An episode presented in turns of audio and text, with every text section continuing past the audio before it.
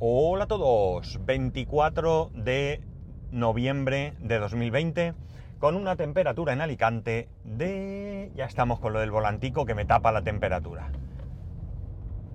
15 grados. Pues sí amigos, ha bajado la temperatura.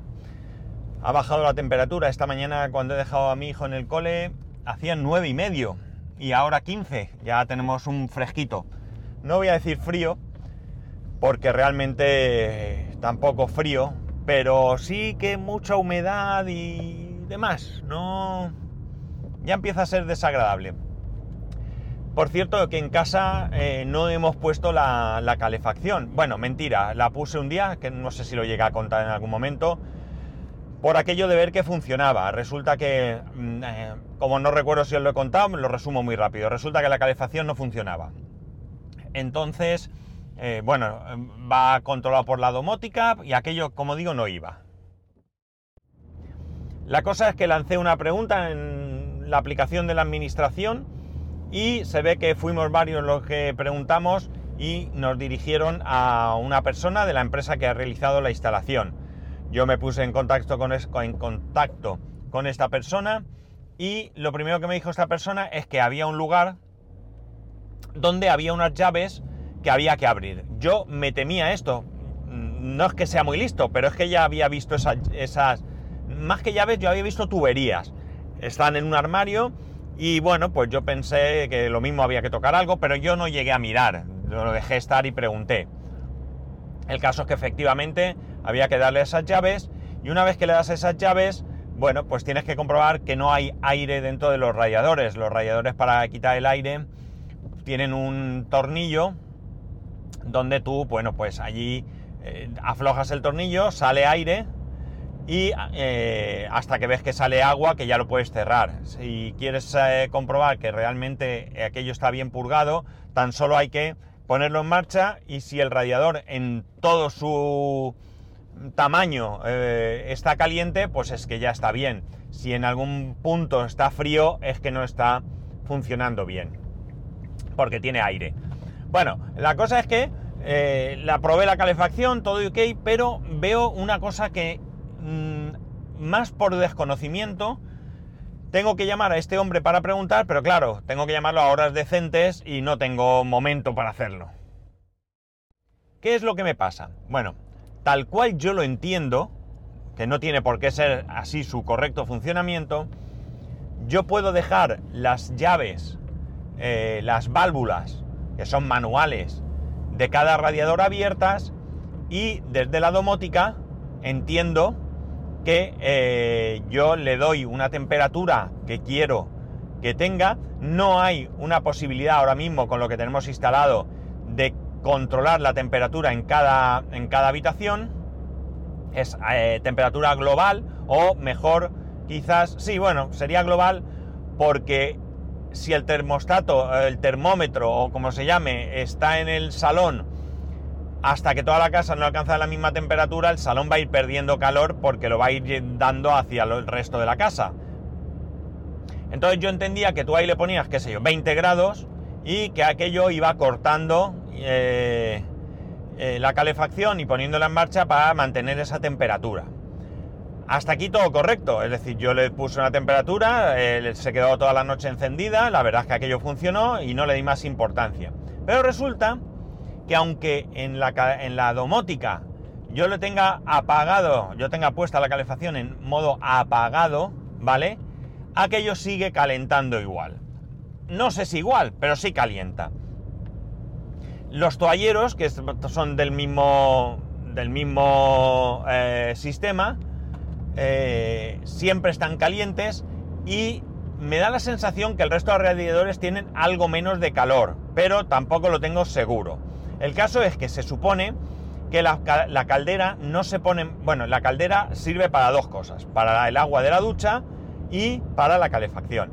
Bien, se supone que la calefacción no se pone en marcha si la temperatura exterior no baja de, creo recordar, 18 grados.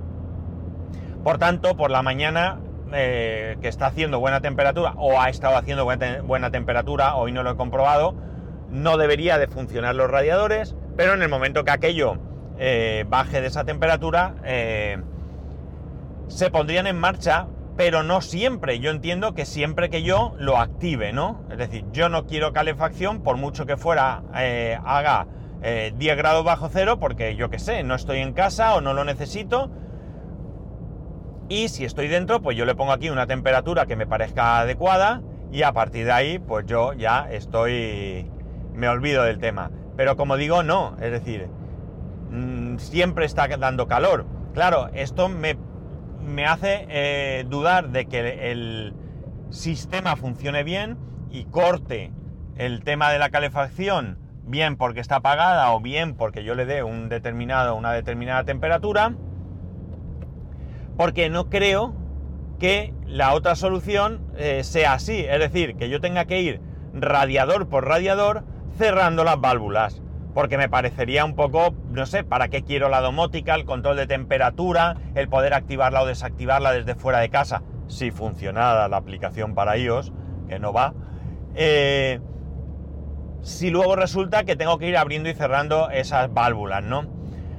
Entonces me da la sensación que o bien el tema de la domótica no funciona bien, o bien la mm, válvula general o lo que sea, la bomba, no bomba no creo que sea, lo que sea que cierra el, sistema no funciona bien o algo pasa, porque no es normal, como digo, que tenga siempre calefacción, salvo que vaya manualmente a, cerrarlo.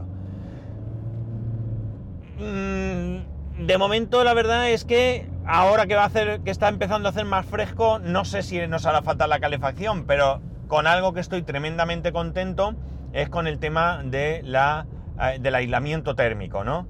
Eh, ahora mismo me confirmaron, no quien nos ha vendido la casa, que podía ser un, un pegote que se, me, que se pegaran, eh, me han dicho que solamente hay dos edificios en la ciudad de Alicante con clasificación energética A.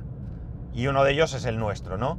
Y la verdad es que se nota un montón. Se nota un montón que cuando llegas de la calle, entras a casa y en casa sin estar puesta la calefacción hay una muy, muy buena temperatura, ¿no? Veremos en verano. En verano no sabemos todavía, porque realmente sí que es cierto que la casa la tenemos desde finales de agosto, pero no hemos estado viviendo allí hasta un poquito después, donde ya algo habían bajado las temperaturas.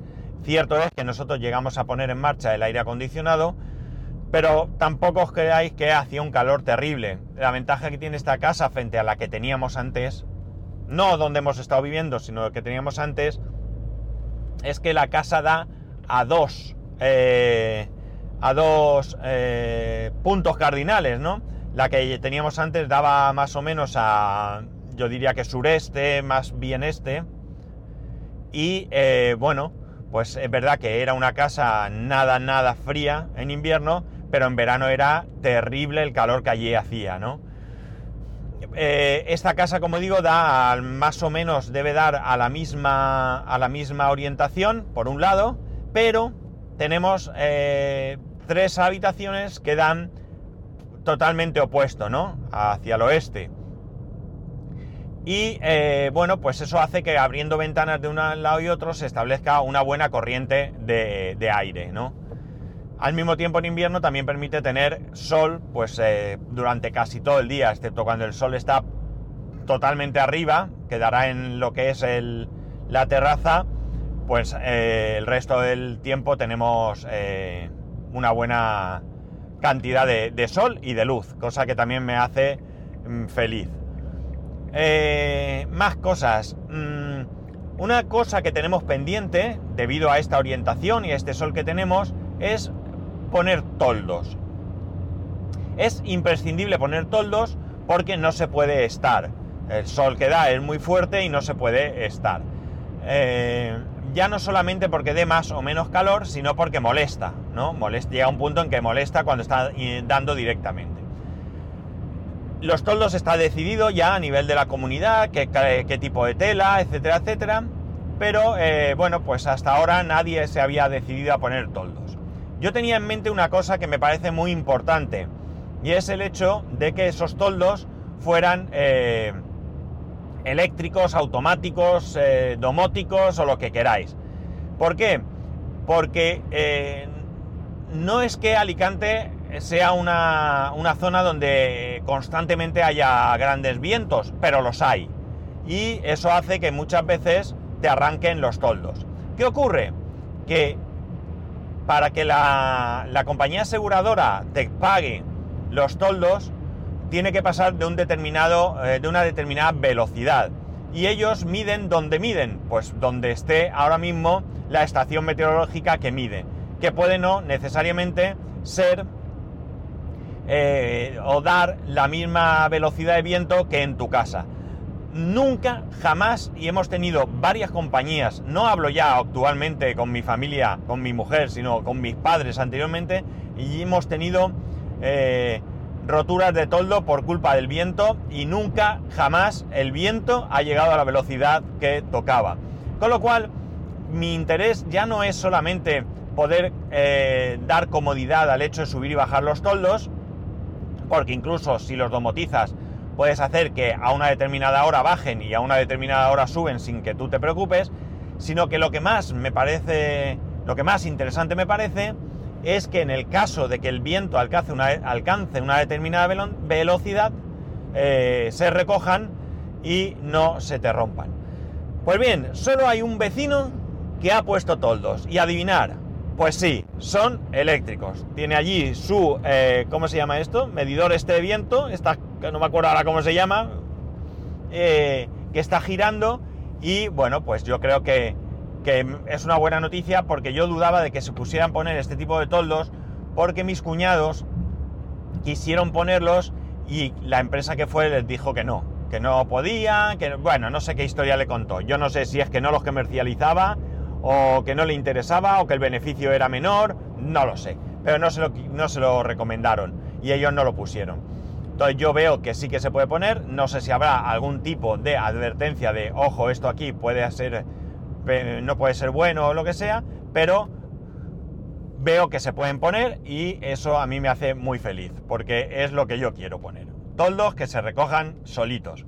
Y si luego puedo domotizarlos y que suban y bajen ellos solos, pues habré ganado, eh, habré ganado mucho, ¿no? en comodidad y todo, porque ya digo, yo puedo coger por la mañana, pues a una determinada hora, cuando el sol levante, 8, 9 de la mañana, 8 y media, la hora que sea, y el toldo, el solito, pim, pim, pim, pim, pim, se baja.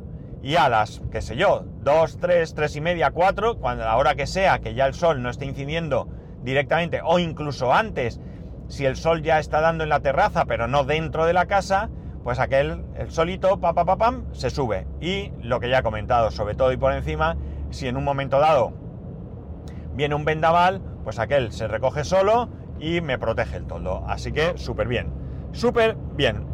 Ahora, claro, falta la segunda parte, que es el precio. Tengo que ver el precio, porque no creo que sea una cosa disparatada, pero bueno, todo tiene uno que valorarlo en la vida. Y bueno, la otra cosa es que hoy tenemos asamblea de vecinos. A las 8 creo que es, un rollo, un rollo porque evidentemente este tipo de reuniones hay que hacerlos, hay que tratar temas, tenemos que llegar a acuerdos, pero hay veces que se hacen muy pesadas porque la gente empieza con cosas que, bueno, sobre todo hay mucha gente que intenta eh, tratar sus temas personales. Y yo creo que los temas personales no se deben de tratar en estas reuniones. Tus temas personales los tienes que tratar con la administración y la administración te aconsejará o te indicará el procedimiento y si es menester, porque aunque sea tuyo pueda ser eh, de interés para la comunidad o requiera de la aprobación de la comunidad, entonces ya se lleva a una reunión, pero se lleva con todo preparado y con todo ya aclarado, ¿no? Y no se pierde el tiempo y no se está allí tres o cuatro horas que al final pues cansa, ¿no? Y aburre. Recuerdo la última, y, bueno, primera y última o anterior, que había unas personas que, eh, bueno, pues eh, nosotros tenemos unas eh, barandillas en la terraza que tienen cristal, se ve todo, y hay gente que no le gusta. Hay gente que no le gusta, pues, pues bien porque tenga vértigo o porque quiera preservar su intimidad, que yo no sé qué intimidad querrás preservar en la terraza, porque al final por encima se ve y no creo que vayas a salir en bolas allí a tomar el sol, no lo sé, no lo sé, pero bueno, la cosa es que estas personas eh, pidieron eh, el poder de alguna manera tapar ese cristal. Y lo que se le indicó es que mientras no tocasen la barandilla, podían hacer lo que quisieran porque no le podías decir nada, ¿no?